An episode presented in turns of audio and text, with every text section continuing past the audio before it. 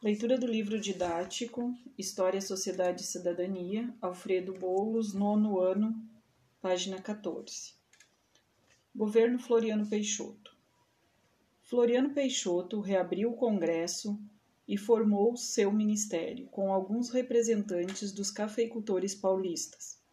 Durante sua gestão, reduziu os aluguéis e tabelou o preço de alguns alimentos, como carne, feijão, pão e batata e com essas medidas Floriano Peixoto conquistou grande popularidade. Mas seus, mas seus adversários, entre os quais estavam vários generais do exército, iniciaram uma campanha exigindo sua renúncia. Floriano Peixoto reagiu aposentando os generais.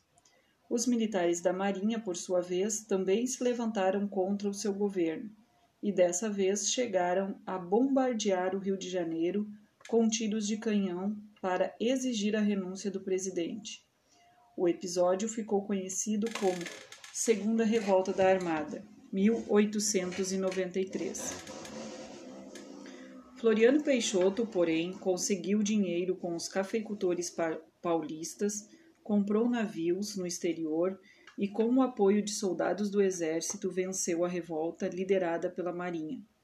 Para defender o presidente Floriano, conhecido então como Marechal de Ferro, formaram-se batalhões populares. Era o florianismo contagiando o povo.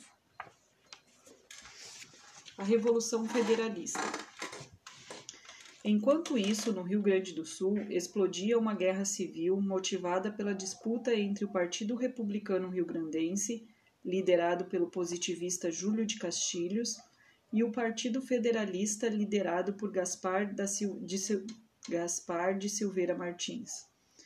Os seguidores de Júlio de Castilho, também o apelido de pica-paus, recebiam o apoio de Floriano Peixoto.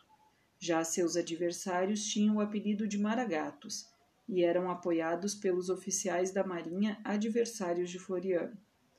Essa guerra civil atingiu também os estados de Santa Catarina e Paraná causou a morte de milhares de pessoas e só terminou em 1895, com a vitória dos pica-paus.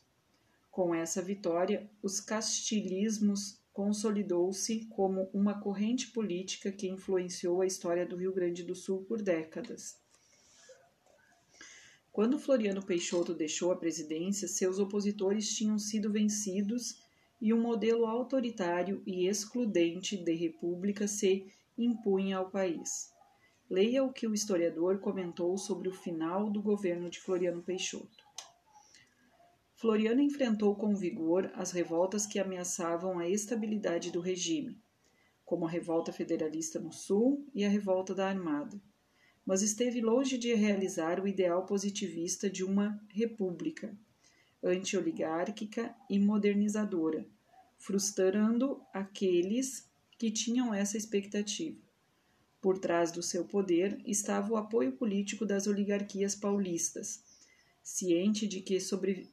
ciente de que a sobrevivência do novo regime era a garantia do seu poder na política nacional.